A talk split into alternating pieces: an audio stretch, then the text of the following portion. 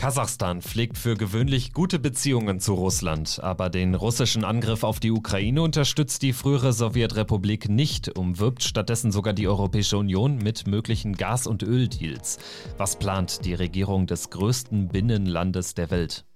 Darum geht's in dieser Folge von Wieder was gelernt. Abonnieren Sie den Podcast gerne bei AudioNow, Apple Podcasts oder Spotify, dann verpassen Sie keine Folge mehr. Vielen Dank fürs Einschalten. Heute ist Mittwoch, der 6. Juli. Ich bin Kevin Schulte. Hallo. Kasachstan verbinden die meisten Menschen in Westeuropa und in den USA vor allem mit einer fiktiven Person. Borat, die Kunstfigur des britischen Comedian Sacha Baron Cohen. My name is Borat, I come from Kazakhstan.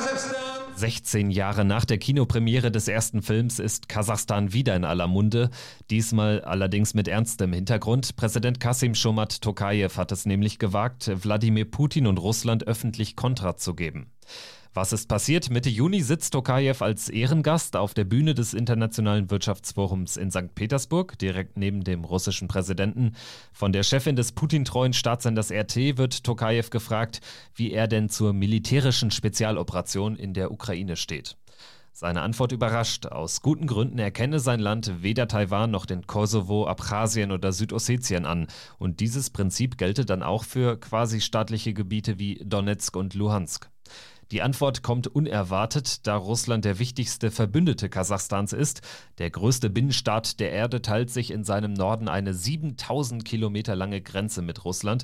Das Verhältnis als eng zu beschreiben wäre noch untertrieben, sagt der Wiener Politologe und Zentralasien-Experte Hannes Meissner. Das ganze Erbe des Landes, politisch, sozioökonomisch, gesellschaftlich, ethnisch, wirtschaftlich und auch sicherheitspolitisch im Übrigen steht ganz im Zeichen des postsowjetischen Erbes, des, der gemeinsamen Vergangenheit mit Russland in der Sowjetunion.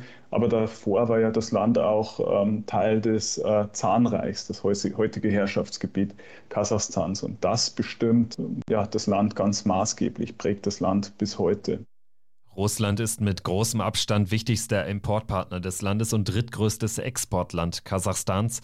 Es gibt viele Arbeitsmigranten, die Kasachstan Richtung Russland verlassen. Der Rückfluss von Devisen aus Russland nach Kasachstan ist ein wichtiger Wohlstandsfaktor. Auch sicherheitspolitisch sind die beiden Länder eng vernetzt. In der Organisation des Vertrags über kollektive Sicherheit, kurz OVKS, das Militärbündnis wird von Russland geführt. Fünf weitere osteuropäische und zentralasiatische Staaten sind Mitglieder, darunter Kasachstan. Ethnisch und kulturell gibt es aufgrund der gemeinsamen Geschichte auch enge Verbindungen. 18 Prozent der 19 Millionen kasachischen Staatsbürger sind Russen. In Nordkasachstan stellen sie sogar die Bevölkerungsmehrheit. Umso verwunderlicher ist der Widerspruch von Präsident Tokayev beim Wirtschaftsforum in St. Petersburg und wenig später auch vom kasachischen Außenminister Muchtar Tloyberdi. Er forderte angesichts des Ukraine-Krieges die Welt auf, bis 2045 alle Atomwaffen zu vernichten. Kasachstan spiele ein brandgefährliches Spiel, sagt Hannes Meissner. Er vermutet, dass Tokayev sich unabhängig machen und international breiter aufstellen will. Die Verflechtungen mit Russland seien sehr zu Ungunsten Kasachstans ausgestaltet. Wirtschaftlich hat es dadurch stattgefunden, dass immer wieder und zuletzt auch Verträge mit westlichen Partnern, westlichen Ländern abgeschlossen wurden Kulturell hat man in den letzten Jahren eine Annäherung an die Türkei gesucht. Das westliche Alphabet wird zulasten des äh, kyrillischen Alphabets gerade eingeführt. Man versucht hier immer eine äh, ausgewogene Außenpolitik zu spielen, soweit das zumindest möglich ist aufgrund der hohen Abhängigkeiten aufgrund der Geschehnisse in der Ukraine, diesen überdominanten Hegemonialanspruch, den Russland hier in der Ukraine geltend macht, ähm, das, das führt natürlich zu Ängsten in Kasachstan, Angst vor einem Verlust, Einbußen in der nationalen äh, Souveränität. Dabei ist Kasachstan derzeit abhängiger von Russland als jemals zuvor. Anfang des Jahres, als blutige Unruhen im Land ausbrachen, bat Präsident Tokayev die OVKS um Hilfe. Das Militärbündnis schickte 2500 sogenannte Friedenswächter nach Kasachstan, ausländische Soldaten, die die Proteste brutal niederknüppelten. Der Großteil von ihnen waren Russen. Ohne russische Hilfe also wäre der kasachische Präsident Tokayev wahrscheinlich gar nicht mehr im Amt. Und das will Russland seinem kleineren Nachbarn auch klar machen. So hat der Kreml mutmaßlich als Retourkutsche für Tokayevs Aussagen die Ausfuhr von kasachischem Öl im Hafen von Novorossiysk am Schwarzen Meer gestoppt. Angeblich seien im Hafengebiet Gegenstände gefunden worden, bei denen es sich um Minen aus dem Zweiten Weltkrieg handeln könnte. Und Putin selbst war auch nicht erfreut über Tokajews Aussagen in St. Petersburg. Das konnte man anhand von Kleinigkeiten sehen. Den Namen seines kasachischen Amtskollegen hat Putin nämlich immer wieder vernuschelt. Ein beliebtes Psychospiel des russischen Präsidenten. Trotzdem bedeutet diese zarte Konfrontation keine ideologische Abkehr von Russland. Stattdessen wagt Kasachstan eine Art Doppelstrategie. Man übt leise Kritik an Russland, um international Ansehen zu gewinnen. Man verprellt den großen Nachbarn aber auch nicht wirklich, um weiter auch von Beziehungen mit Russland zu profitieren. Die Beobachtung ist richtig, äh, die geht sogar noch einen Schritt weiter. Also Kasachstan hat hier wirtschaftlich, wirtschaftspolitisch, politisch tatsächlich immer versucht, eine gewisse Schaukelpolitik zu spielen, ähm, den Ressourcenreichtum auszuspielen. Zum einen bestehen ja diese hohen Abhängigkeiten, ähm, hohen Verflechtungen äh, mit Russland, die natürlich überdominant sind aufgrund des, der gemeinsamen sowjetischen Vergangenheit. Aber man hat auch versucht, mit China zu kooperieren, mit dem Westen zu kooperieren und, und der Ressourcenreichtum des Landes, die Attraktivität des Landes, auch für chinesische ähm, Investitionen im Rahmen äh, der Seidenstraßenstrategie im Übrigen, dass die, diese geostrategische Bedeutung ähm, und den Rohstoffreichtum des Landes hat man hier für diese Schaukelpolitik immer genützt und auszuspielen versucht. Die Öl- und Gasvorkommen Kasachstans sind riesig. Nach Russland und den USA ist der zentralasiatische Staat Deutschlands drittgrößter Erdöllieferant. Weltweit fördern nur 13 Länder mehr Öl als Kasachstan 21 Länder mehr Erdgas. Und seine Anteile am Weltmarkt will Kasachstan weiter erhöhen. Präsident Tokayev stellte der Europäischen Union Öl- und Gaslieferungen in Aussicht.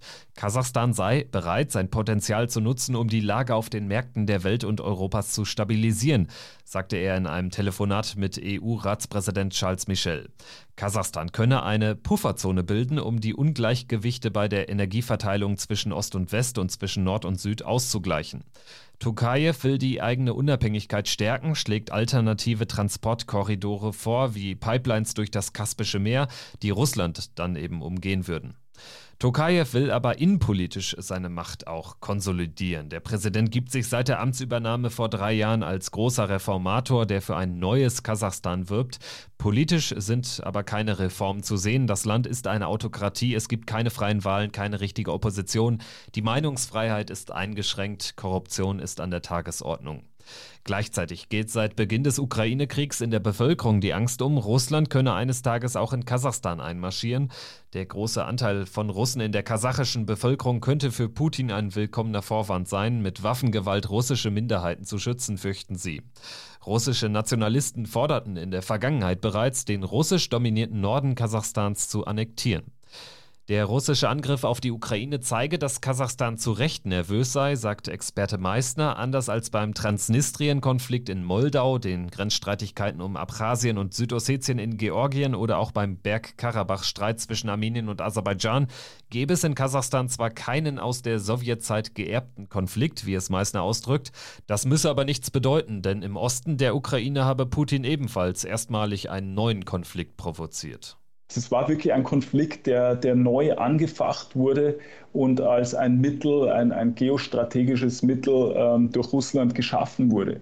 Und das funktioniert hat aus der Sicht Russlands, dass man sich hier sozusagen einen Hebel in der Ukraine geschaffen hat, den man seit 2014, 15 bedient hat und jetzt zuletzt ganz massiv entgegen vieler Erwartungen äh, maximal eskaliert hat, das sorgt natürlich für Nervosität in Kasachstan. Ähm, denn es zeigt, wie schnell ein, ein Konflikt geschaffen und es eskaliert werden kann. Und diese Gefahr besteht natürlich in Kasachstan auch.